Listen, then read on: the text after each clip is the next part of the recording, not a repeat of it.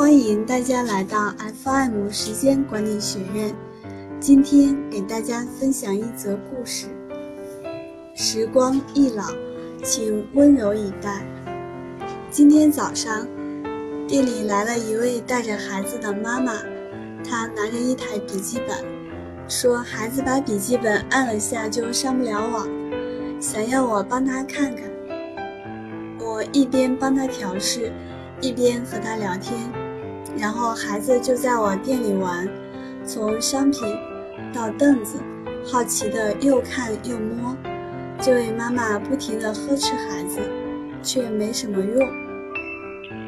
有一次，小孩不小心摔了一跤，这位妈妈站在旁边大声的说：“活该啊，摔得太轻了吧？谁让你动来动去的？”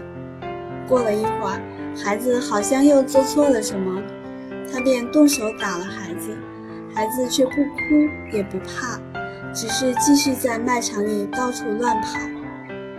通过和他闲聊的那几句，我知道他是一个人带着小孩，孩子的父亲不在他们身边，他走到哪儿就得把孩子带到哪儿，并说自己已经厌烦得快受不了了。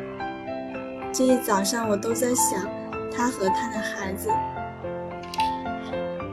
一个缺席的丈夫和父亲，一个抱怨又急躁的妻子和母亲，还有一个不听话的熊孩子。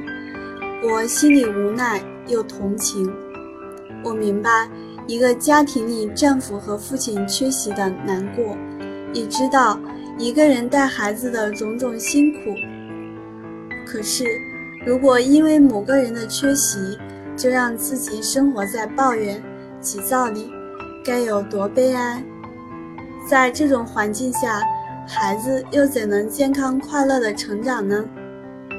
如果你是一位丈夫和父亲，请给妻子以呵护，请不要缺席孩子的成长。如果不得已不能在身边守护，也请一定不要忘了让他们感受到你的爱。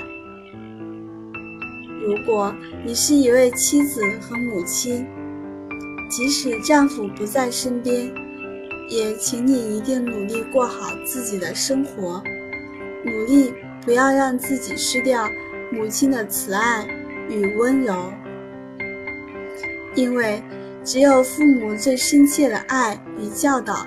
才是宝贝幸福的源泉。时光易老，请温柔以待。